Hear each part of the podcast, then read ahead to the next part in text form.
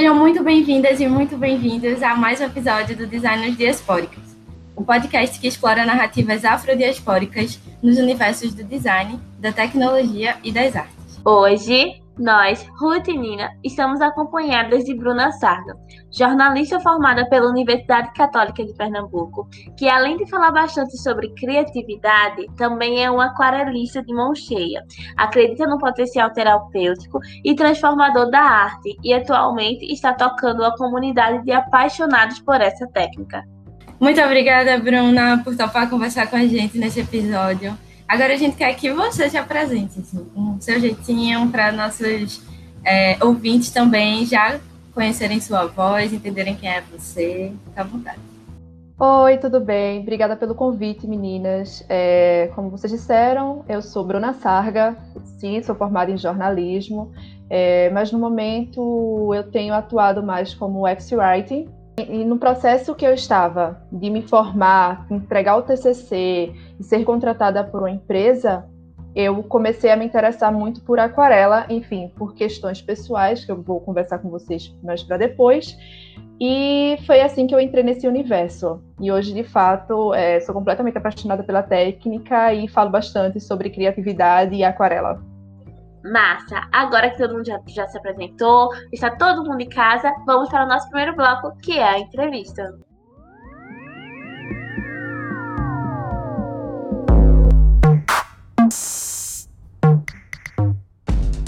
Apesar de atualmente a melhor tradução para a palavra design ser processo, uma de suas possíveis traduções é desenho. Isso não acontece à toa.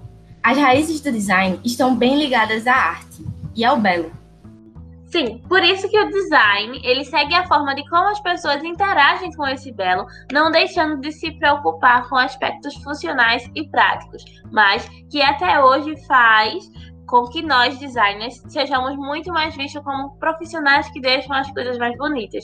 Inclusive, é, uma coisa que é comum na nossa área, né, até hoje, é que ao invés de a gente falar, por exemplo, post, card, é, sei lá, um post pro feed, um post pros stories, é, os nossos clientes chegam muito até nós falando: olha, eu preciso de uma arte para isso, preciso de uma arte para aquilo, para a gente ver como isso realmente está é, ligado e tão no dia a dia da gente. Mas não se assuste, querido ouvinte. Você não precisa saber desenhar, nem ser um grande artista para se tornar um designer. A não ser que você queira se especializar em um design gráfico, por exemplo, se tornar uma grande ilustradora. Apesar disso, o fazer artístico é com certeza uma das coisas que nos inspira e que em muitos momentos nos dá um gás para tocar alguns dos nossos projetos mais incríveis. Sim, só acrescentando, até se você quiser se tornar um design gráfico, você não precisa saber desenhar em si, já que mexe muito assim com, com a parte gráfica, né? Mas se você quiser se tornar ilustrador, ilustradora vai ter que saber sim. É, e uma das coisas que a gente também quer fazer nesse episódio é desmistificar o próprio fazer artístico Partindo do design, a gente vai provocar a Bruna a dividir com a gente um pouco do universo do trabalho dela em uma conversa massa. Então, bora nessa?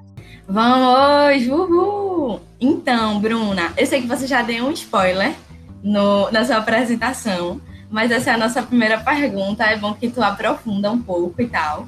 É, a primeira coisa que a gente gostaria de te perguntar é desde quando você tem essa aproximação com o fazer artístico? Se é algo que já existia desde antes da faculdade de jornalismo. A gente entendeu que tipo, se intensificou por lá, mas enfim, conta pra gente como foi essa aproximação com o fazer artístico de forma geral, não necessariamente com a aquarela desde já, assim, mas conta pra gente. Bem, é... tudo começou, é muito louco isso, porque eu não a gente, a gente sempre, todas as pessoas, todas as pessoas gostam de desenhar desde criança. Você não conhece uma criança que não tem vontade de pegar o papel e rabiscar, nem que seja a parede ou o chão. Faz parte da gente. E assim como outras habilidades, como falar, escrever, desenhar, é uma capacidade inerente ao ser humano. O problema é que, como não se trata de uma capacidade importante na sociedade ocidental, não é vista como é, útil para a sobrevivência, essa capacidade não, não é forçadamente a ser desenvolvida como a fala e a escrita. Então, quando a criança mais ou menos chega ali aos 9, 10 anos, é, começa a se interessar, começa a se apaixonar pelo desenho realista e como ele não consegue, como a criança não consegue desenhar dessa forma, acaba se frustrando. E opiniões dos pais e de pessoas muito próximas, como professores, rindo ou soltando algum, algum comentário de forma pejorativa, faz com que essa criança fique ainda mais frustrada, porque é uma pessoa de muita importância para ela, dizendo que aquilo não está bom, e ela deixa o desenho de lado. Então, assim, eu dizer que eu comecei a pensar em desenho, em arte, é, desde criança é um fato, mas nunca foi de forma profissional. E como a maioria das pessoas, eu simplesmente, quando chegou mais ou menos nessa idade, eu parei de desenhar. É, a questão é que, por exemplo, é, com o meu namorado, e ele faz muito parte dessa história, a avó dele é uma artista incrível, incrível. Ela pinta desde muito nova, ela tem quadros lindíssimos. E assim, durante muito tempo na vida dela, ela quis que os netos e os filhos se interessassem por arte, mas nenhum deles se interessou. Então, eu já estou com ele há uns seis anos. É, quando a gente estava ali por volta de três anos, é, ela me confessou que uma das tristezas dela, isso ela já com seus setenta e poucos anos, mas que uma das tristezas dela era que nenhum filho ou nenhum neto tinha se interessado por arte. E como assim? A gente já percebia que por conta da idade, ela já estava bem debilitada, ela não pintava mais, ela era muito vigorosa, então ela pintava muito, ela desenhava, ela lia, mas por conta da idade isso foi diminuindo. Então eu queria que ela voltasse a pegar no material de pintura e sugeri que ela me ensinasse a pintar. Isso bem eu estava no início da faculdade. É, e ela topou. Então, quando foi, a gente começou a se encontrar dia de sábado. É, todos os sábados a gente se encontrava e ela começou a me ensinar. Só que é, é, muito emblemático o primeiro encontro que eu tive com ela, porque assim, na minha cabeça, o máximo que eu sabia fazer era desenho de palitinho, aqueles bonecos de palitinho. Pronto, era o meu máximo. E quando eu chego na casa dela, que tá tudo organizado, é, a tela, as tintas, tudo arrumado, né? Como se fosse uma professora mesmo que fosse ali me ensinar. Ela chegou para mim, me colocou de frente de uma tela branca e falou: pinta. Gente, minha vontade era de sair correndo daquele ambiente, porque imagina uma, uma artista incrível falando para você pintar uma tela em branco, dá logo um pavor. E tudo que eu sabia fazer, como eu disse, era palitinhos, bonecos de palitinho e casinha e árvore. Né? Toda criança sabe fazer árvore também. E ela falou: Não, você sabe pintar sim. Eu fiz, Vó Marisa, eu não sei pintar. Ela fez, Você sabe sim. Ela pegou, tomou o pincel da minha mão sujou na tinta e melou a tela. E aquilo ela chama de riscar a tela. Começou aí. Então a gente se encontrava nos finais de semana e tal, só que assim, um tempo a faculdade foi exigindo mais dedicação da minha parte. Eu também trabalhava com, eu também estagiava, ainda tinha um PIBIC, então é, acabou que diminuindo a frequência desses encontros com ela, até o ponto de não mais acontecer. É, quando estava no final da faculdade, e final de faculdade, é, não sei se para vocês, meninas, foram desse, é, está sendo desse jeito, mas assim, para mim foi muito doloroso. A parte de entrega de monografia, TCC, é, o sofrimento de meu Deus, será que eu vou ser empregada? O que vai acontecer depois daqui? Me deixava muito ansiosa, muito angustiada. Então foi um sofrimento tremendo terminar esse ciclo. Então, é, Para piorar a situação, a gente recebeu a notícia de que Vó Marisa estava com sintomas de Alzheimer. Então, assim, foi tudo tudo caindo por cima, sabe? Assim, o mundo caindo. E ninguém sabia entender o que estava acontecendo. Todo mundo também estava em negação. Aquilo não era possível, porque uma pessoa tão ativa nesse contexto era muito difícil da gente acreditar. E eu comecei a entrar numa certa depressão assim que eu terminei a faculdade, eu fui empregada um, um mês depois. Eu tinha sido contratada. E eu fiquei tão debilitada, eu estava tão nervosa que eu não conseguia mais. É, eu não conseguia escrever direito, eu não conseguia ler, eu estava com muita dificuldade para organizar as minhas ideias num parágrafo. Então, eu errava coisas simples de português, de gramática, porque eu não estava conseguindo entender o que eu estava. A minha cabeça estava confusa para não prejudicar o trabalho da minha chefe, que era uma chefe maravilhosa, Thaisa, é, eu pedi demissão, porque eu percebi que naquele momento o mais importante era o cuidar da minha saúde. Passei, quando a gente tem aquela obrigação todos os dias de se levantar para fazer alguma coisa, que é o caso de eu ter que levantar para ir ao trabalho todos os dias, você se obriga, né, a tomar banho, você se obriga a se alimentar. Mas quando você não está fazendo nada, que era o meu caso, a partir do momento que eu pedi demissão, eu passava a maior parte do tempo deitada na cama, sofrendo, dormindo. Eu tentava, quando você está muito triste em um estado depressivo, você tenta dormir o máximo de tempo possível. Então eu passava assim o dia inteiro dormindo e os eu comecei, eu procurei tratamento psicológico e psiquiátrico, então os remédios também faziam ficar sonolenta, também me faziam ficar é, letárgica, assim, no sentido de anestesiada. Então, eu tive muita dificuldade para levantar, etc., até para tomar banho. Para vocês terem ideia, eu passei assim, três a quatro dias. Teve uma vez que eu passei três a quatro dias sem tomar banho. E chegou um momento que eu tava, quando eu tava assim, sentindo realmente que eu estava no fundo do poço, eu falei, eu preciso reagir. Eu preciso fazer alguma coisa. O que é que eu posso fazer? Eu amo ler, mas eu não estou conseguindo entender os parágrafos. De verdade, eu, as palavras pareciam muito confusas. Não, não fazia sentido para mim. Então comecei a tentar ouvir audiobook de algum livro que eu gostasse, que eu já tivesse lido, porque seria mais fácil de ir retomando. Só que eu sentia muita necessidade de escrever. E como eu não estava também conseguindo escrever, eu pensei, eu vou pintar. Vai ser a forma que eu vou conseguir me expressar, expressar aqui minha dor, expressar, me comunicar de alguma forma com o mundo. Não que eu tivesse na pretensão de, de fazer a minha arte pro mundo, mas assim, de colocar para fora aquilo que eu estava sentindo. Então, só que eu não podia comprar tinta óleo, porque é um material caro. Aquarela também é um material caro, mas eu pensei, ah, eu vou comprar um, aquele, aquele estojinho de aquarela escolar, bem simplesinho, que já vem com um pincelzinho bem infantil, e vou usar aquilo. Então eu comprei isso e comprei um caderno, comprei um, um caderno de folha de aquarela, assim, bem. Assim, minha gente, 40 reais, assim, em papel. E fiquei pintando. E aí fui começando, trabalhando, aumentando, fui praticando, praticando. É comecei a acompanhar, procurar pessoas de referência na área. Encontrei, é, vi alguns artistas que eu fiquei completamente apaixonada, porque eu percebi que a maioria do, das pessoas que pintavam aquarela no Brasil eram muito mais voltadas para a ilustração. E quando eu descobri esses outros aquarelistas que pintavam como se fossem é, artistas plásticos, mas usando a aquarela, eu fiquei encantadíssima, porque assim, na ilustração não deixa de ser bonita, eu também sigo diversos é, ilustradores e, enfim, gosto muito.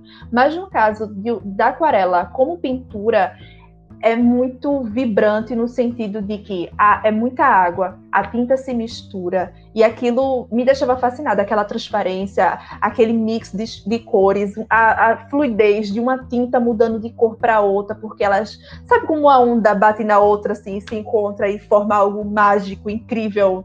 Enfim, era isso que eu sentia quando eu via aquarelistas dessa forma e eu comecei a seguir essas pessoas e querendo também fazer aula com essas pessoas. Então foi aí que eu comecei a intensificar essa minha busca pela pintura. Então, Bruna, massa se tu fala sobre essa questão de saber desenhar. Eu lembro que teve até uma vez lá na faculdade que a professora Aide, tu lembra, Nina, que ela fez até um. Como é que se diz? Assim, não foi uma palestra, não foi um. workshop. É, workshop, sim, sobre, tipo, saber desenhar, né? Que todos nós sabemos desenhar e trouxe um pouco disso que tu falou, né? Que todo mundo começa a desenhar desde o princípio. Ela até trouxe, assim, é, alguns autores, autores não, gente, artista, né? Pintores, para incentivar a gente é, sobre isso, que, tipo, todo mundo sabe desenhar. Talvez não dessa forma realista, né?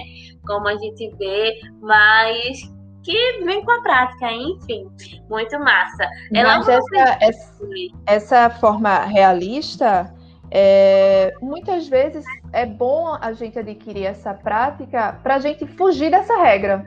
Porque fica muito mais fácil quando você tem uma certa habilidade, conhece a técnica, para poder desconstruir a técnica. Então, eu conheço artistas que sabem pintar, sabem desenhar de forma realista, é, divinamente, assim, fica realmente bem realista. Mas se você vê o, é, a forma que eles se expressam, a forma que, que essas pessoas se expressam, é, foge muito do realismo. porque sabem desconstruir isso. Sim, sim. Um exemplo muito bom que ela deu, assim, que ela trouxe os quadros do Paulo Picasso e ela falou realmente sobre isso, né? De saber a técnica e desconstruir. Então, mas logo no princípio eu falei, né, sobre que você acredita no potencial terapêutico da aquarela, acredito que foi porque você passou tudo isso, encontrou nele, assim, um, um refúgio, né? Mas eu queria também saber como foi que surgiu essa comunidade que você toma frente para, é, em relação às pessoas que são apaixonadas também pela aquarela. Então, pode falar aí à vontade. É, eu até brinco dizendo que agora, quando eu me apresentar, inclusive eu deveria ter me apresentado assim aqui no podcast com vocês. É assim. Oi, eu sou Bruna e eu acredito que a arte pode mudar a sua vida porque mudou a minha. Então, a arte ela é muito transformadora. Eu uso a técnica de aquarela como um instrumento, não uso só aquarela, uso lápis. Agora estou me aprofundando em lápis de cor também, mas a arte no geral ela é transformadora. E, e acreditando nisso, é com esse pensamento que eu falo, eu dialogo com as pessoas sobre aquarela. Então eu trago muito sobre criatividade, sobre como, como o, o parar para você observar algo e passar aquilo para o papel transmite você, assim, coloca você no agora. É, transporta você para o agora, porque a nossa cabeça, principalmente nessa época de pandemia, ficou assim. O Brasil foi dado como um dos países mais ansiosos do mundo. Então, a nossa cabeça, ela fala muito, ela é muito é, ela tem muita zoada. Então, a partir do momento que você para e se concentra em observar algo e, e transferir aquilo para o papel, você silencia a sua mente de uma forma que talvez você consiga, não consiga nem fazer isso com a meditação, porque a meditação é justamente o oposto, né? As pessoas falam, ah, tem que silenciar a cabeça. Não, a mente tem que silenciar a mente. E meditação não é isso. Meditação é você observar o que está acontecendo na sua mente e só observar, sem interagir, sem julgar, sem questionar aqueles pensamentos. Com a pintura ou com processo artístico, não. Você realmente silencia a sua mente no sentido de que você está tão focado observando algo para passar aquilo para o papel que é muito terapêutico assim. Você se silenciar e você e ao se, ao se silenciar você começa a se observar né? Observa o que está tá sentindo, nem é o que está pensando, mas é o que está sentindo, como está sentindo. Então, meu diálogo com as pessoas sobre a pintura vai muito nessa, nesse viés de usar a, a técnica, e aí, como a aquarela é algo que eu tenho mais habilidade, usar a aquarela para poder fazer esse momento terapêutico, esse momento que é só seu. Então, a comunidade foi surgindo por conta disso. Eu comecei a usar a minha rede, o meu Instagram, para falar com essas pessoas e mostrar que a arte não é algo que você precisa nascer com dom, não é algo que as pessoas têm que ter talento, não, é só prática. Assim como qualquer esporte, assim como qualquer atividade que você queira aprender, você tem como aprender aquilo praticando. É muito doido isso de, das pessoas quererem começar a fazer uma, uma, aprender uma técnica de desenho, de pintura, e perguntam se precisam já saber desenhar ou pintar.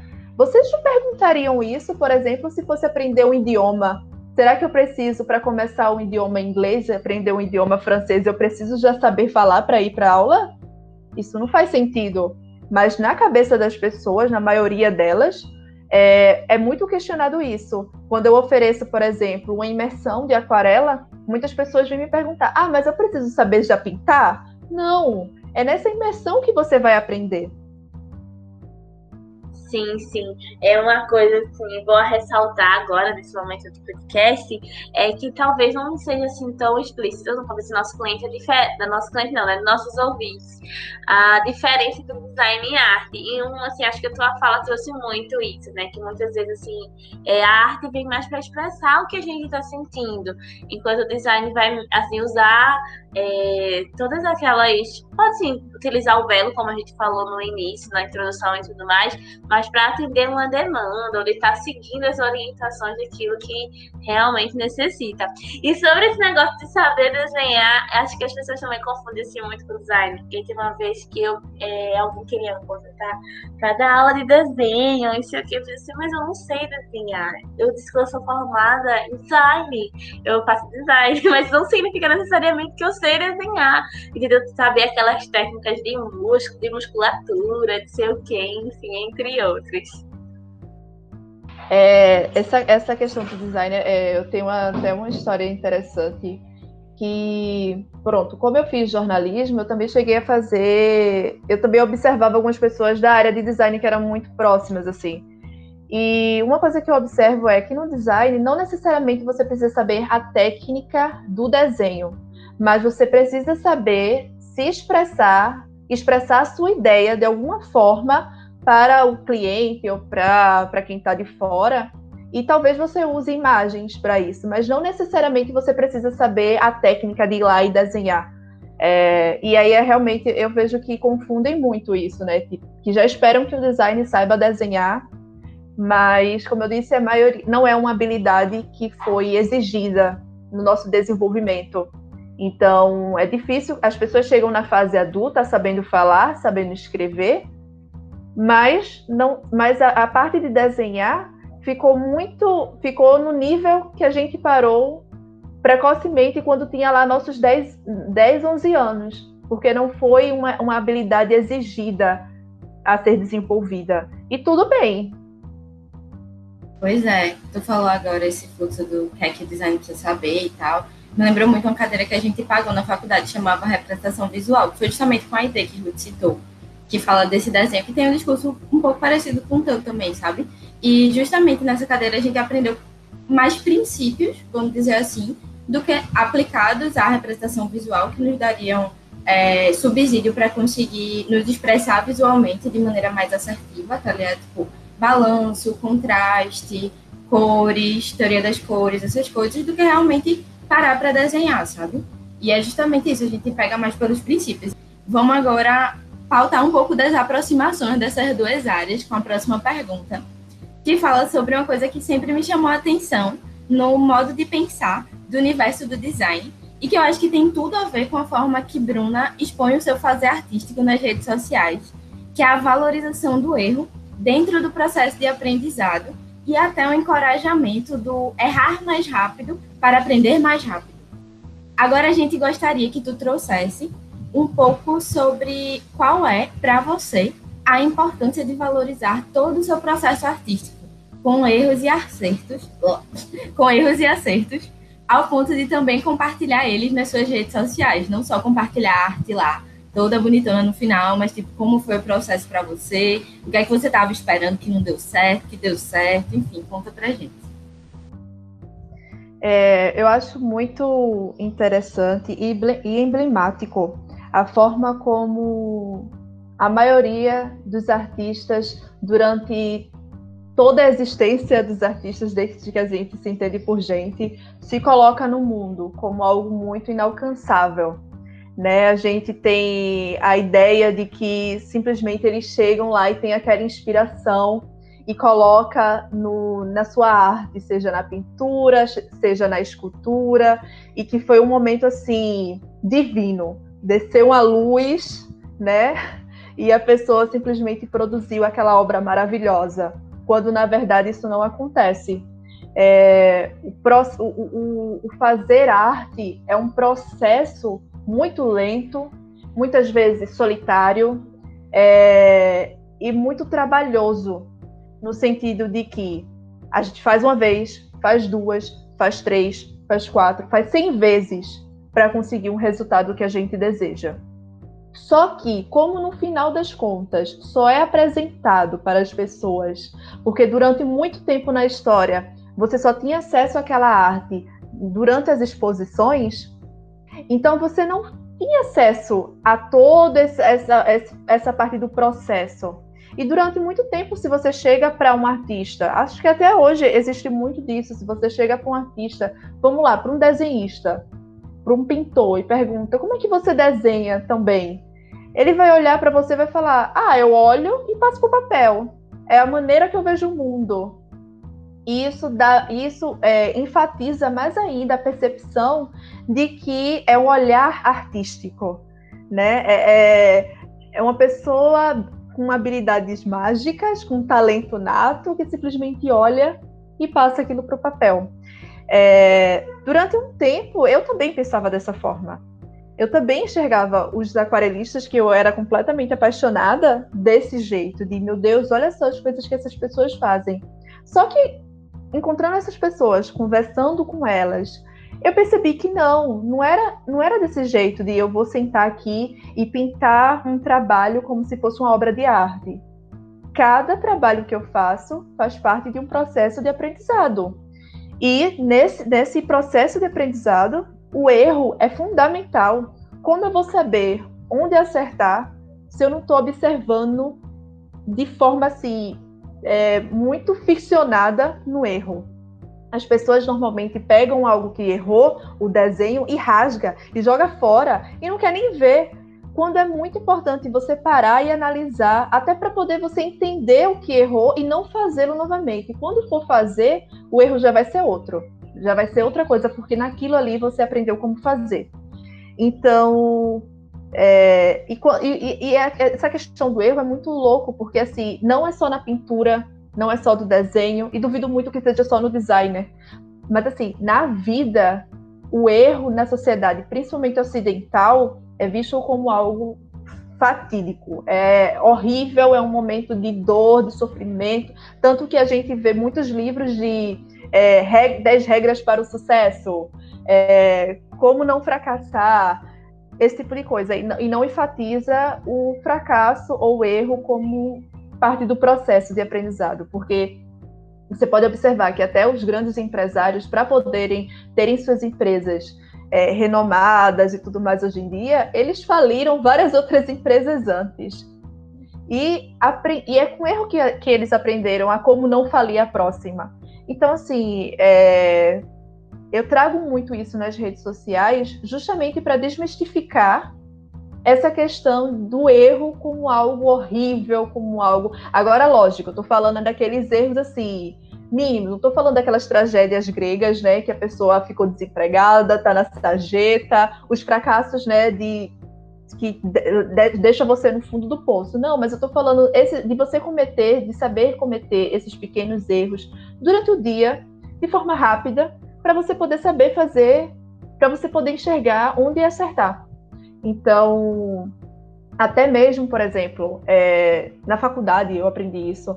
É, a gente aprende na faculdade que numa pesquisa a gente tem que ir lá observar, é, ter as ideias sobre aquilo, testar aquilo. Se errar, vai de novo observar, sabe? Então, assim, faz parte, e isso acontece muito também com criança. Criança, quando pega alguma coisa que ela começa observando aquilo, aí ela tenta encaixar o brinquedo, aí ela erra várias vezes até ela conseguir acertar.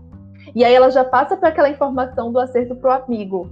Então, faz parte do ser humano errar. O problema é que a nossa sociedade ensina o tempo todo só o sucesso, só valoriza as ações de, eh, de glória, só valoriza o palco e nunca é mostrado os bastidores. Mas aí eu venho com o meu Instagram e com o meu trabalho e mostro, olha aqui, esses são os bastidores, está aqui, eu mostro assim, mostro todos os meus erros, mostro, é, eu mostro a aquarela que deu certo, mas eu também mostro as aquarelas que eu fiz, né, também relacionada àquele mesmo desenho, aquela mesma pintura que deu errado até eu chegar naquele ponto que eu fiquei satisfeita com o resultado. Massa, massa. A gente também sabe que no nosso país é, além da cultura de não valorização do erro, é, os artistas, principalmente os vivos, eles não são muito valorizados. A gente não aprende a cultivar nossas predições criativas desde o colégio, é, às vezes por, sei lá, incentivo também do professor, dos pais, como você falou, ou os materiais muitas vezes são muito caros, poucos acessíveis, e no contexto de pandemia, parece que tudo isso ficou mais apertado ainda, e aí os desafios só cresceram. Mas a gente queria saber mais sobre assim, como está sendo essa experiência com a tua comunidade. Se eu quiser participar, por onde é que eu participo? Pode falar aí à vontade.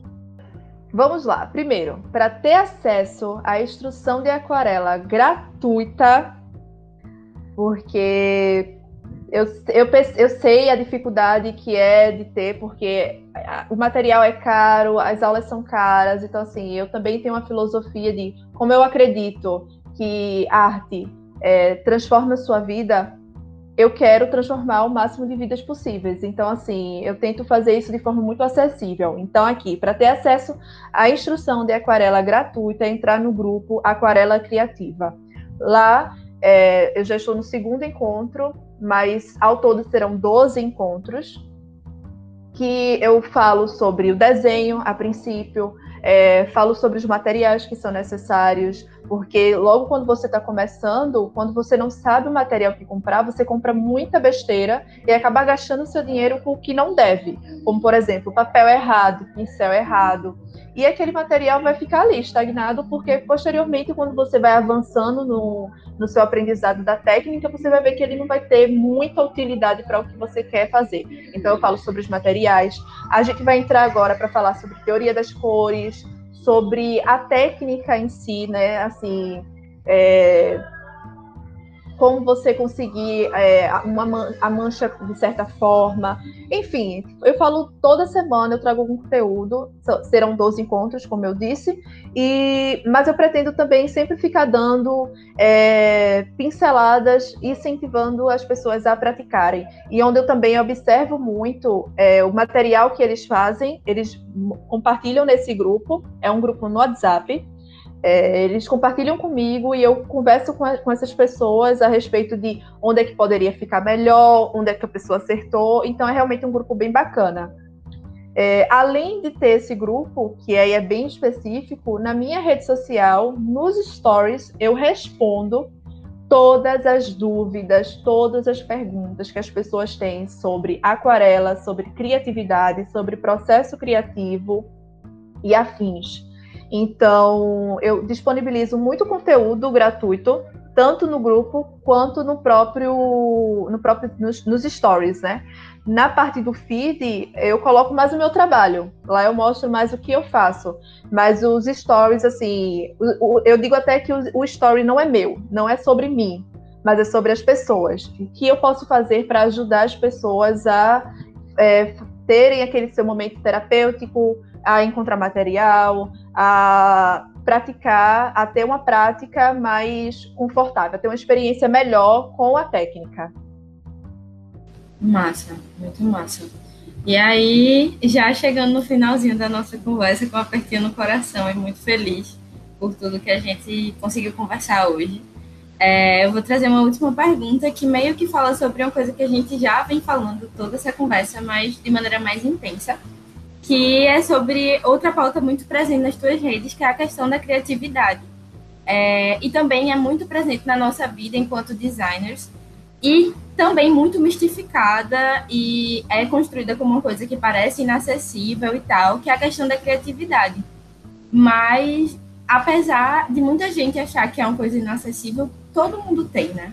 Então, para tu, por que é uma pauta tão importante? Porque é uma pauta que tu carrega tanto, é uma coisa que tu vem falando não só nas tuas redes sociais, mas aqui mesmo no podcast. É uma coisa que tu cita tanto porque, assim, é tão central no teu discurso e na tua é, vida a questão da criatividade.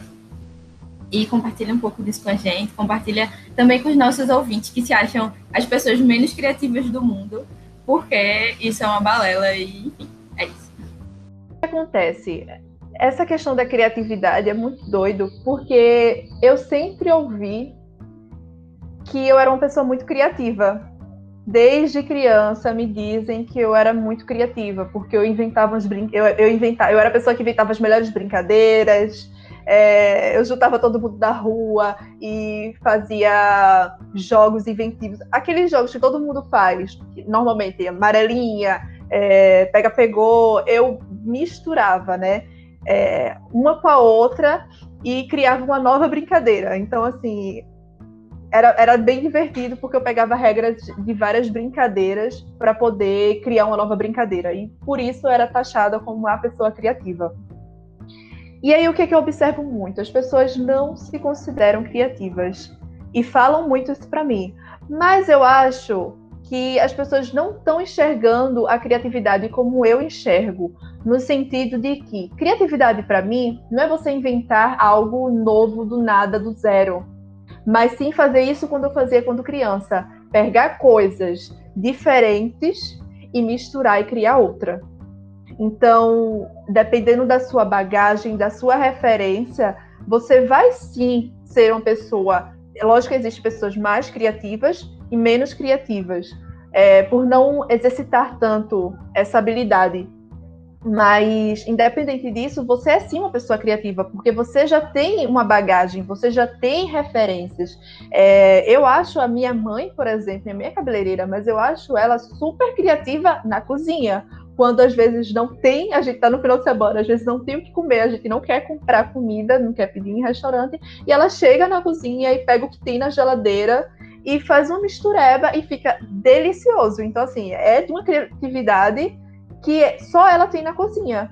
Então, eu tenho certeza que vocês também têm esse tipo de criatividade. O problema é que se deu criatividade como aquilo que eu disse, né? De inventar algo novo, do nada.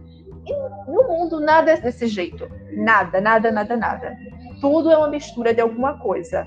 Absolutamente tudo. É, me fala aí, me, me, diz aí uma coisa que vocês acham que é super inovadora e eu vou e eu posso até dizer como é que pode ter surgido. Fala aí, uma coisa que vocês acham. Ah, eu acho isso bem inovador. Ai, calma, pera, deixa eu pensar. Eita.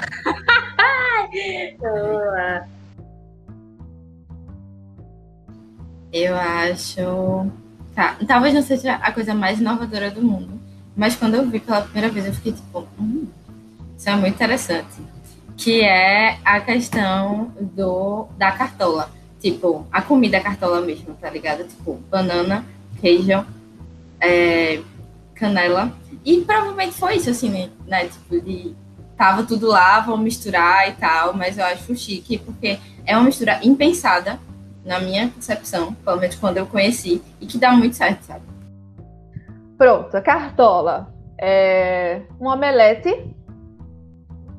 Um omelete que pegou ali um doce e juntou. Sabe? Não, não é uma coisa assim que foi criada do nada. Provavelmente a pessoa queria comer aquilo, queria comer um pão, queria comer uma banana com um queijinho, mas achava meio estranho, então queria esconder aquilo Meteu uma canela. E meteu canela e. Ah, não, deixa eu ver. Cartola. É... Calma, eu confundi. Re... Vamos refazer isso, tá? Porque eu confundi. Porque eu tô pensando no. É... Naquilo que vocês comeram na... quando vocês foram pra Olinda. Um crepe. Bem, vocês tu falou car... é, cartola e veio crepe na minha cabeça, tá? Desfaz. Pensa em outra coisa aí, porque viajei agora. Ah, eu, Vai, eu, eu, eu fala alguma coisa. Não é comida, tá?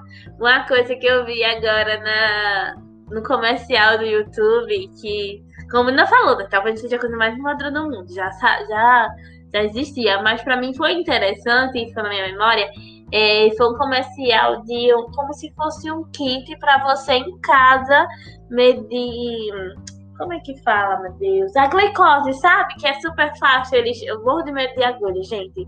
Então, quanto menos agulha, pra mim, melhor. Aí é só um tipo, um, como se fosse um botão. Aí você coloca assim na sua pele e aperta. Aí assim você pega, tira um pouco do seu sangue, mede a glicose. Todo mundo diz que não viu e que foi super rápido e é prático, porque você pode fazer em casa, fazer sozinho e tudo mais.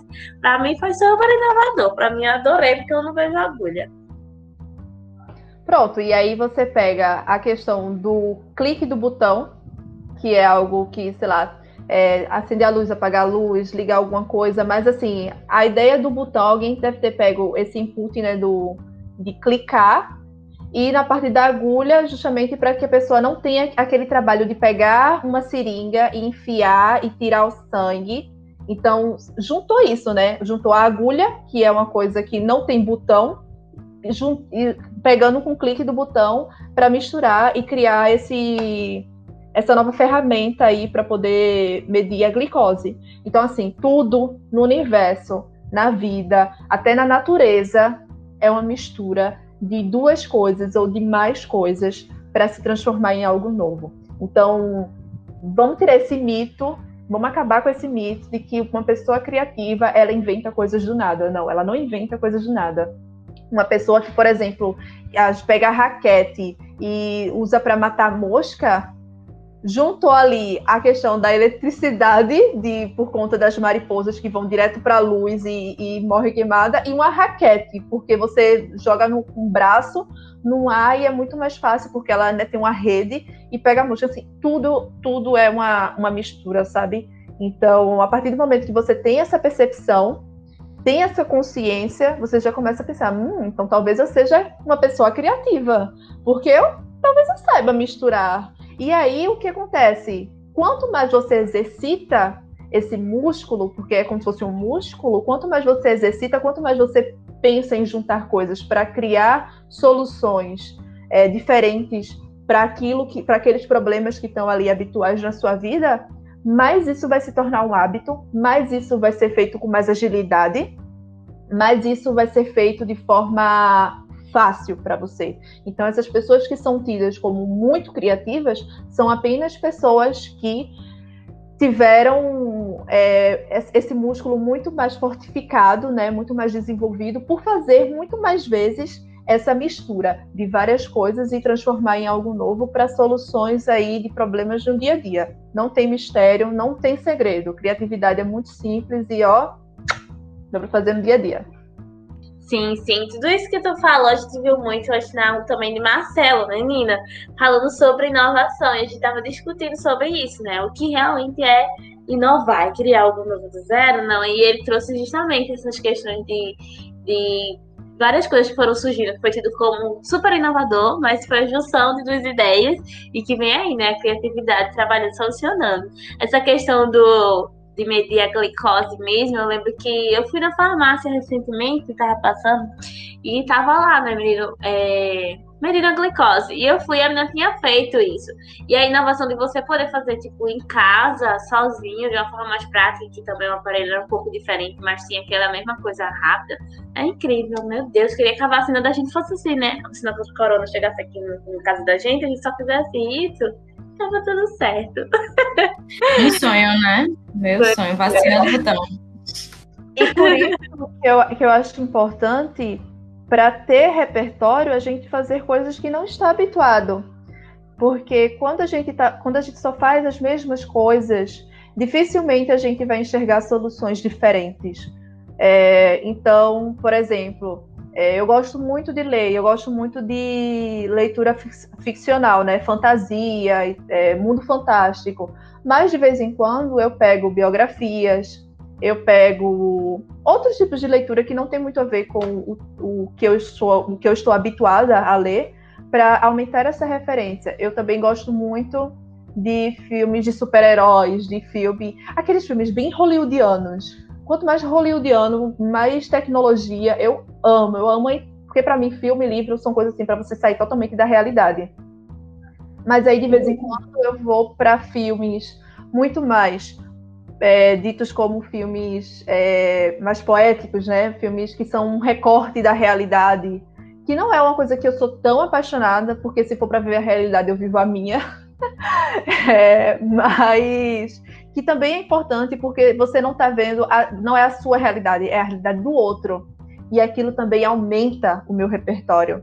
Então, e documentários, eu também não sou a pessoa mais fã do mundo de documentários, mas aí eu gosto de assistir para aumentar esse repertório. Uma coisa que eu acho interessante é que tem eu tenho um colega que, que ele de vez em quando ele compra revista da Capricho, revista, ele não gosta disso, ele gosta, ele gosta de coisa de carro e tudo, mas ele compra isso porque ele fala, cara, é tão interessante às vezes, tem coisas tão interessantes nessas revistas, e aqui eu às vezes às vezes estou aprendendo eu leio de vez em quando, uma vez no mês, mas é só realmente para poder aumentar o repertório. E isso é muito legal, porque do mesmo jeito que você exercita matemática, sabe? E ali você está exercitando uma parte do seu cérebro, que é a parte lógica, a parte de escrever. Quando você foge um pouco do que você está habituado, que você faz com maior frequência, você foge disso, você está exercitando uma outra parte do seu cérebro, que é a parte ali mais imaginativa, a parte ali mais criativa. E por isso que é tão importante você também mudar e aumentar o seu leque aí de, de repertório com coisas diferentes, nem que seja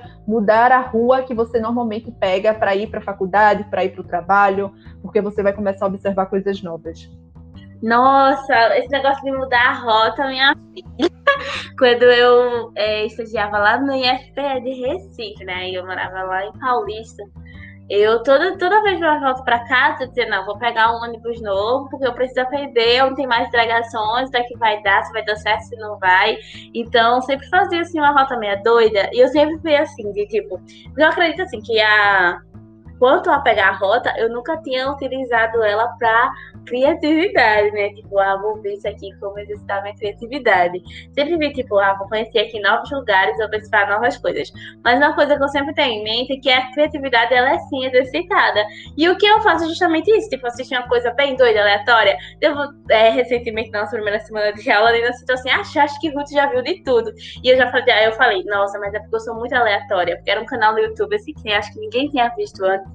Véi, a professora, mas... tudo que a professora citava, Ruth, todo mundo ela perguntava, alguém já viu? A única pessoa que já tinha visto era Ruth. Sim. é porque eu sou muito assim, tipo, deu uma travada pra mim no, tipo, no processo criativo, ter que criar tal coisa aqui, um ar pra isso, um post pra aquilo. Aí não tô conseguindo ter ideia de como passar isso é, na minha entrega pro meu cliente. Aí eu coloco, tipo assim, uma música nada a ver, vou assistir uma série nada a ver, por exemplo, não curto, por exemplo, dorama. Assim, não vou dizer que eu não curto totalmente, porque as pessoas podem mudar e eu achar um dorama que eu goste e assistir até o fim. Aí, tipo, não, mas eu nunca assisti, nunca dei muita atenção a dorama, né? Só assisti pros partes. Vou pegar aqui um dorama legal. Eu vou para minhas amigas. E aí, quem assiste dorama? Me indica um. Aí vou lá e assisto. Por exemplo, ah, eu não curto muito sertanejo. Ah, tudo eu tava da criativa. Eu vou assistir aqui um clipe de Luan Santana. Aí, tipo, ah, eu não curto tal coisa, apareceu uma playlist super doida aqui no Spotify. Ah, eu vou ouvir. Ah, tem um podcast sobre tal coisa. Sobre fofoca. Eu não curto muito assim, fofoca de famosos, né? Aí eu vou lá, não vou ver aqui, porque quem sabe tem alguma ideia criativa aqui. Mas eu acredito que, assim, a criatividade ela é exercitada, principalmente por coisas que você não tá habituado, né? Como você disse, pra, tipo, novos horizontes. Novos horizontes. Isso é muito, tipo, meu dia a dia. Fazer uma coisa super aleatória e assistir. Ouvir. Enfim. Tudo. Agora... só, uma informação sobre, só uma informação sobre mim. Eu amo dorama. Amo novelinha coreana, japonesa, assim, quanto mais aquela que, que demora para o rapaz beijar a moça, sabe? Que só vem conseguir o um único beijo, é um selinho lá no final de, do, da temporada. Pronto, quanto mais sofrido, quanto mais a mocinha chora, mais eu gosto. É uma loucura isso, mas assim, é o meu momento abstração. Ah, já sei a quem pedir informações agora quando eu assim, ah, eu quero assistir aqui um dorama sobre tal coisa. Já sei que eu vou pedir a Bruna, porque ela tem a lista inteira de dorama. Ai, ai, outra coisa tenho mesmo, tenho mesmo. É. Ai, agora eu esqueci. E aí já dá para apostar, né, minha gente? Para o nosso momento Sankofa maravilhoso. Vocês é. podem super indicar coisas aleatórias para os nossos ouvintes exercitarem sua criatividade. Aí nós podemos, né? E aí, amiga, puxa aí. Vamos lá!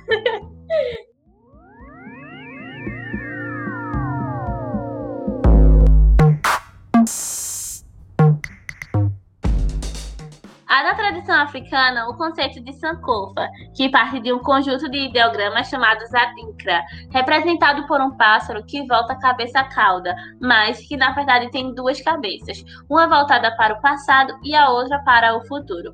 O símbolo pode ser utilizado por retomar o passado para ressignificar o presente e construir o futuro, ou simplesmente voltar ao passado para buscar algo que faz falta, alguma coisa com qual podemos é, ou precisaremos agora aprender. Nós, designers diaspóricas, a cada fim de episódio, temos o momento Sankofa, onde resgatamos alguma coisa que experienciamos como uma indicação para todas e todos que nos escutam. Então, para fechar esse bate-papo super massa, a gente quer te perguntar, Bruna, o que você gostaria de indicar no momento Sankofa do episódio de hoje? Nossa, essa parte eu não estava preparada, porque eu devia ter trazido uma lista de coisas que eu acho de, de, que vai de filme a livros, que eu acho realmente muito, muito bom. E que não necessariamente estão relacionados à pintura, mas que ajuda muito a gente enxergar o, o modo de vida social, como se forma a sociedade, sabe? Coisas que eu acho, assim, muito, muito interessantes. Mas vamos lá, voltando para aquarela, que é uma coisa que eu adoro muito, é, eu quero indicar para vocês uma artista que eu. Duas, vai. Duas mulheres. Eu indicaria um, um artista, mas eu vou começar pelas mulheres, porque para mim é muito mais representativo no sentido de que é, até na arte, né, infelizmente, a maioria é masculina, é, dos grandes nomes na aquarela. Então, eu quero indicar essas duas para vocês conhecerem o trabalho dela, que se chama Blanca. É bem fácil de achar o Instagram dela. É, as aquarelas dela são incríveis. É, acho que você encontra no, no Instagram Blanca Alvarez Watercolor. Outra que eu também indico é a Stephanie Bochet. Eu não sei se é Bochet, Bochat, eu sempre me confundo para é, falar o sobrenome dela, mas ela também. No caso da Blanca, ela faz muito paisagens, ela pinta muito pássaro, natureza, que eu gosto bastante, mas assim, é bem fluido, é muita água, ela joga muita água e eu adoro isso. É, a Stephanie também é muita água, trabalha com muita água, mas a Stephanie é mais voltada para retrato. Então ela faz retratos de uma divinamente, divinamente. Outra aquarelista que eu quero indicar é o Eudes, que foi a pessoa que eu foi a primeira pessoa que eu tive contato nesse universo da aquarela e foi a pessoa com que eu quis encontrar de todos os jeitos para poder aprender. Então ele foi meu instrutor direto por duas vezes e ele pinta pessoas. E assim, eu conheço alguns outros artistas que pintam aquarela, pessoas em aquarela muito bem, mas o que eu gosto do trabalho do Eudes é a fluidez com que ele coloca essas pessoas. Normalmente a maioria das pessoas colocam mais como se fosse um retrato, é, a pessoa paradinha, e o Eudes não, ele pega pessoas em movimento. A maioria do trabalho dele, inclusive um dos processos do trabalho dele é ir para a rua com uma câmera e fotografar pessoas aleatórias caminhando ou tendo seu momento ali de distração. Então ele pega aquele momento, captura aquilo e transforma numa arte belíssima e jogando também bastante água, tem muita cor, a cor é bem viva, ele usa é, a, o pigmento bem forte e a questão, você vê a transparência, você vê a, a fluidez da, das pinceladas e você vê a conexão das cores. Então, são três trabalhos, assim, três pessoas que eu adoro muito. Blanca, Stephanie e Eudes. E como livro, eu vou falar agora sobre uma parte totalmente aleatória. É um livro que eu acho muito interessante, que eu gostei bastante. Eu leio muito, então. Mas toda vez quando eu penso em literatura e penso em indicar um livro para alguém, é... eu sou a lenda, que é muito diferente, que é muito diferente do filme com com quem? Will Smith, né? É muito diferente do filme com Will, com Will Smith. Confesso que o começo do livro é um pouco monótono, é um pouco parado, mas a partir do momento que você chega da metade para o final, é eita atrás de eita. Você fica numa adrenalina, numa coisa, que quando termina o livro, você tá, meu Deus, eu não acredito que é assim. E vou dar um spoiler que não é spoiler, mas assim, ele não é a lenda porque salva, porque descobre uma cura. Não tem nada a ver. Ele é a lenda por outro motivo. E eu quero muito que vocês leiam esse livro e venham me dizer por que vocês acham que ele é a lenda. O que vocês descobriram para ele ser dito como a lenda. A melhor expressão, eita atrás de eita. Tô bem. então. Muito bom, muito bom. minha vez de, de indicar, assim, logo de cabeça, não me vem à mente algum artista que eu sigo, que faça aquarela, além da Bruna, né? Mas eu vou eu indicar. Falar, um... eu? Oi? Eu já ia falar, o gente, e eu? Eu falei, além da Bruna, mas. Inclusive, vamos fazer esse jabá, né? Se você não segue, comece a seguir a Bruna Sarga para encontrar uma das maiores comunidades de apaixonados por aquarela do Brasil, de graça no seu Instagram. Nossa, eu amo, eu amo. eu também vou indicar é, um artista ilustrador que eu gosto muito, assim, do, dos desenhos dele e tudo mais, que é Masai, que é M-A-S-S-A-I, o Instagram dele. Ele é daqui do Brasil, gente. E, e, ele sempre tem. Passa muita coisa assim, faz artes. São as cores diferentes, as ilustrações diferentes. Ah, eu adoro, assim. É... E Vou indicar minha prima, gente, que ela, assim, ela comprou a aquarela, vou até dizer assim, olha, segue Bruna e tudo mais, deixa ela já segue para aprender, porque ela, recentemente ela comprou a aquarela. E ela tem um Instagram chamado Mais Artes, que é M-A-I-S-D-S, ou seja, dois S, ponto artes. E é para quem tipo, realmente está iniciando, assim, os desenhos, então quem quiser seguir ela para ver também esse desenvolvimento, pode também seguir. E coisas aleatórias, né, para criatividade, que Tipo, ah, eu comecei agora a desenhar e tudo mais, mas eu não, não sou criativa. Como é que eu faço? Ah, gente, eu sou muito aleatória. Então tem às vezes que eu, vou, eu vou indicar algumas coisas assim bem rapidinho, tá? Tipo, você pode colocar é, uma coisa pra assistir animais. De vez em quando. Ah, eu adoro assistir animais, sabe? A vida assim na floresta, aqueles documentários que fica, ai, a vida na selva, sei o quê, que não tem ser humano, é só os animais, que, que é, vendo a vida no mar. Tô no da humanidade. Vou aqui ver um National Geographic, né, amiga? é, de vez em quando eu faço isso, gente. Eu adoro assistir esses animais. Ou você vai lá e procura interativo na, na Netflix, que é, você pode decidir o caminho do personagem, para onde é que vai. Então, você lá, tá na Netflix interativo, que você vai ter que ter algumas opções para saber o que vai fazer. E também, tipo, é uma coisa boa é jogos, jogos de tudo. Tem às vezes que eu jogo um jogo nada a ver, tipo baixo, por exemplo, tem jogo que pra mim não faz sentido na minha cabeça, mas porque eu vi sei quem jogando, ou eu vi lá anúncios, ah, vou baixar aqui só pra ver como é. Tem jogo que é tipo jogo de namorado, gente. Como assim? tem outros que, é, por exemplo, tem um jogo aí que todo mundo tá jogando, que eu esqueci o nome dele. Como é o nome dele? Que é? Aquele Moguiões, sei lá. E, ah, essa aqui é a minha sobrinha, gente. Eu vejo ela jogando, sabe? Deixa eu jogar Deixa um pouquinho. essa vozinha nesse podcast, por favor. Ela tá dizendo, eu gosto de jogar Us, eu não entendo nada. Essa, essa vozinha tá uma delícia no podcast. Ela faz assim. Participação tia. especial. É, é o dia todo em mim. É, ela faz assim, tia, você é o qual, o qual daqui? Você vai ser. Eu faço, ah, eu sou azul. Ela, ah, eu sou o rosa. Eu sei que é o intruso, eu não entendo nada. E bem que já tá mudando a cabeça das crianças. Agora uma coisa nada a ver, gente, aleatória, mas eu vou contar aqui. Que já tá mudando. Já tá. Só um minutinho, tá, tia? já tá mudando a cabeça das crianças, porque tem, tem já jogos que ela olha assim, faz assim, ah, eu preciso comprar minha máscara. Ah, e ela só tem quatro anos, né? Aí ela vai lá, PKXD, né? Pronto, ela vai lá, ah, eu quero comprar minha máscara, e vai lá e compra. E em jogos que não tem máscara, ela já fica procurando, nossa, mas aqui tem muita gente junta e não tem máscara, isso é o que? Tá Criança de pandemia. É, Criança pois é. de pandemia. Aí ontem eu tava assistindo uma série, eu não lembro o nome da série, gente. Acho que era é a Ginny e Georgia com meu primo. E eu, e assim, eu, eu, muda a cabeça da gente também, porque eu vi todo mundo aglomerado na escola, eles, eita, nem tava na pandemia. Ele, puta, o que tem a ver com a série com a pandemia? Eu fiz, sei lá, é porque já tá alterando, assim, acho que já mexeu com a mente de todo mundo isso, hein? não consigo mais ver muita gente aglomerada lá e do pensado no corona. Ai, ai, enfim, falei demais nas minhas indicações, gente, mas é isso. É, vocês seguem Bruna, seguem Massai, seguem minha prima Mais Artes e pra criatividade se faltar na hora, vai assistir coisa aleatória, tipo, você sabia no YouTube, é um canal que, que pra mim tá tudo assim, umas doideiras, bem, bem aleatório, eu adoro assistir Você Sabia também.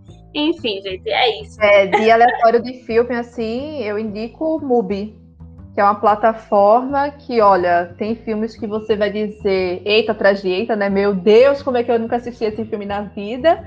Mas também vai ter filme que você vai assim, mas que porra foi que eu fiz? Passei duas horas aqui perdendo meu tempo com isso, mas que. Eu tenho muito esse sentimento aí quando eu vou assistir coisa aleatória. É, mas é, é isso. Mas assim, que no final sei lá, você pode não ter sentido naquele momento, mas lá na frente você vai ter um insight por conta daquele filme, nada a ver com nada a ver. Oxe, total, pô, total. Fala na é... plataforma, né? Não mude. Mubi, amiga, Mubi. Inclusive, a gente falou um monte de nome aqui, né? Difícil e tal. Se você, querido ouvinte, sentiu dificuldade para acompanhar, mas quer acompanhar todas essas indicações, vai no nosso WordPress www, deixa eu ver aqui, é designersdiasporicas.wordpress.com E aí lá a gente está publicando, fazendo as publicações direitinho por episódio e com as indicações para ficar mais fácil da gente conseguir é, disseminar né, todas as indicações massa que a gente tem. E é, é isso, eu tenho que fazer minha indicação também, né? Eu não vou falar de nada relacionado à pintura, eu vou falar de um livro que eu terminei de ler há pouco tempo, mas que eu me apaixonei, assim.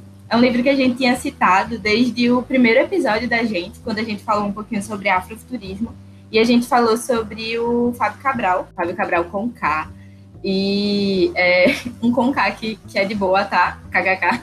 É... Inclusive do segundo episódio. Eu não resisti. Inclusive, no primeiro episódio a gente citou um, um, um texto. Então, não é isso que eu tava falando. Vai, desculpa, vai. Ou se para de me Não vai perdão, vai, desculpa, perdão, perdão. Relaxa, amiga.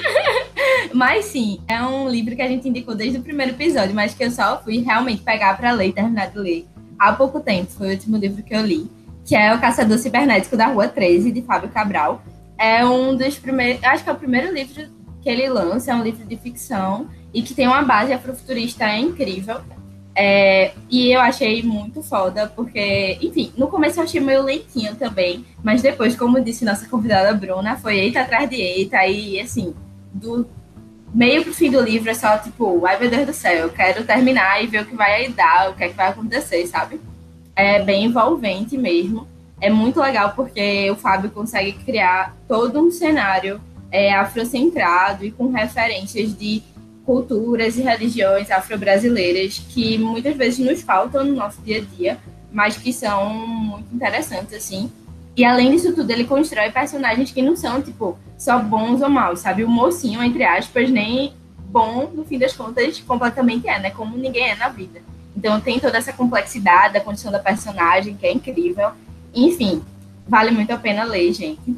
Além disso, é, vocês falando de coisas aleatórias e tal para assistir, eu lembrei de um canal chamado TED Ed no YouTube, que é daqueles. É, é como se fosse do TED, que as pessoas falam, fazem as palestrinhas rápidas de alto impacto e tal, mas que é voltado para a educação, então é basicamente feito com é, ilustrações, animações e tal. E eles pegam vários assuntos, tipo, muito aleatórios, sei lá, sobre como o universo continua se expandindo, desde isso até, tipo, sei lá, como era a religião na Grécia Antiga, sabe? Tem coisas muito aleatórias, mas são bem interessantes. E a forma como é passado o conhecimento é bem legal também. Então, TED Ed é uma indicação massa. E é, é isso, eu acho. Sigam Bruna Sarga, gente. Sigam a gente no Instagram também. E Sim. deem uma olhada. uma coisa rapidinho, rapidinho, rapidinho, rapidinho. A vontade, amiga. é que tu falou sobre Fábio Cabral e personagens é, é, afrofuturistas e tudo mais. E esse também foi um dos motivos de eu ter começado a seguir Massai, porque eu via nele, tipo, aqueles personagens que eu tinha lido, assim, eu não li ainda, gente, tipo, Fábio Cabral, a menina falou no primeiro episódio, a gente trouxe algo dele, mas eu assisti, tipo, o TED dele, falando sobre o, livro dele, os personagens dele e tudo mais. E no de Maasai, eu meio que via, no, vejo no Instagram dele, que ele dá vida, assim, aos personagens que são afrocentrados, assim, que mais misturado com a tecnologia, enfim, era como se eu tivesse vendo os personagens do que Fábio Cabral tinha falado lá no TED, então foi bem legal. Desculpa ter interrompido de novo, amiga, te amo. Tudo bem, amiga, eu acabei de abrir aqui o Instagram de Massa, é incrível. Comecei a seguir já. Muito boa essa indicação. Arrasou! E é isso, né? Vamos ficar por aqui. Agradecer a Bruna mais uma vez por essa conversa maravilhosa. Tenho certeza que nossos ouvintes vão amar também te conhecer. Gratidão. Obrigada a você que ouviu até aqui. Eu que agradeço o convite. Eu fiquei realmente bem animada, porque são duas mulheres, né? Duas mulheres pretas falando sobre um assunto que é muito importante, que é designer. E design não. A gente não vê tanta, tanta representatividade nessa área.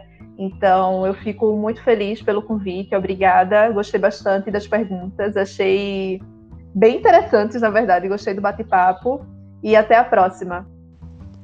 E para você que esteve conosco até aqui, já vai maratonar os nossos outros episódios, hein? Fica de olho que estamos lançando um episódio por mês agora e os próximos temas estão incríveis. Tu vai amar, que eu sei. Vamos finalizar esse episódio do mês de março com uma música bem especial chamada Manifesto, do grupo incrível de rappers Rimas e Melodias, porque esse mês lembramos do dia 8 de março, as lutas das mulheres que vieram antes de nós. E é um momento da gente reafirmar que ainda temos um longo caminho pela frente e vamos continuar lutando. Apesar de ser uma música que já tem uns três anos, ela é bastante atual pautando de maneira bem direta a realidade de muitas mulheres, principalmente negras, desse país. E ela finaliza com a participação incrível da Jamila Ribeiro, recitando o poema Pule Garota. É justamente esse trechinho que vamos deixar para vocês ouvirem. Esperamos que vocês fiquem curiosos e terminem o episódio indo escutar a música inteira, porque vale a pena demais, mas mais do que isso, que vocês aproveitem e absorvam as mensagens poderosas trazidas por Djamila nesse poema.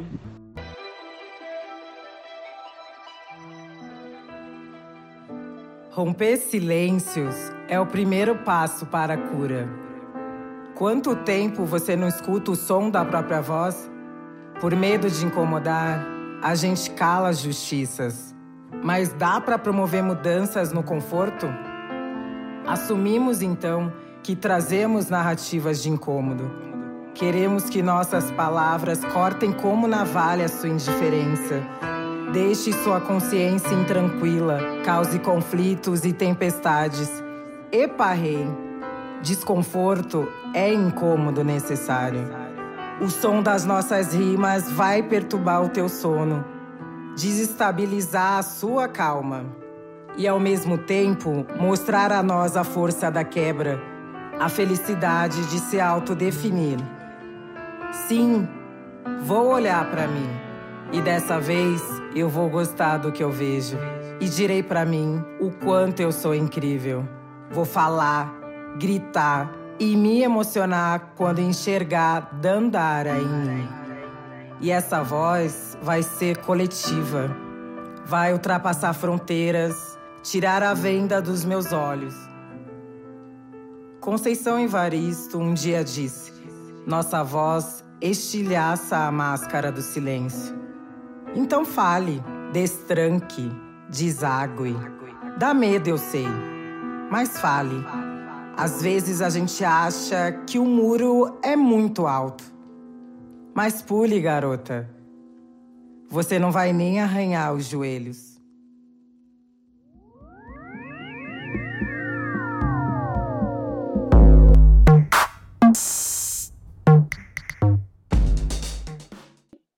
É... Desculpa, a travar. Fica à vontade. Apesar de atualmente a melhor tradução para, para a palavra. Bosta. Foi bom. Brincadeira, não vai sair nada. Final, coloca o, o, o som sonoro que é de verdade. Nosso sound branding. Vai, é. vai, vai rolar. Mas tá, vamos lá.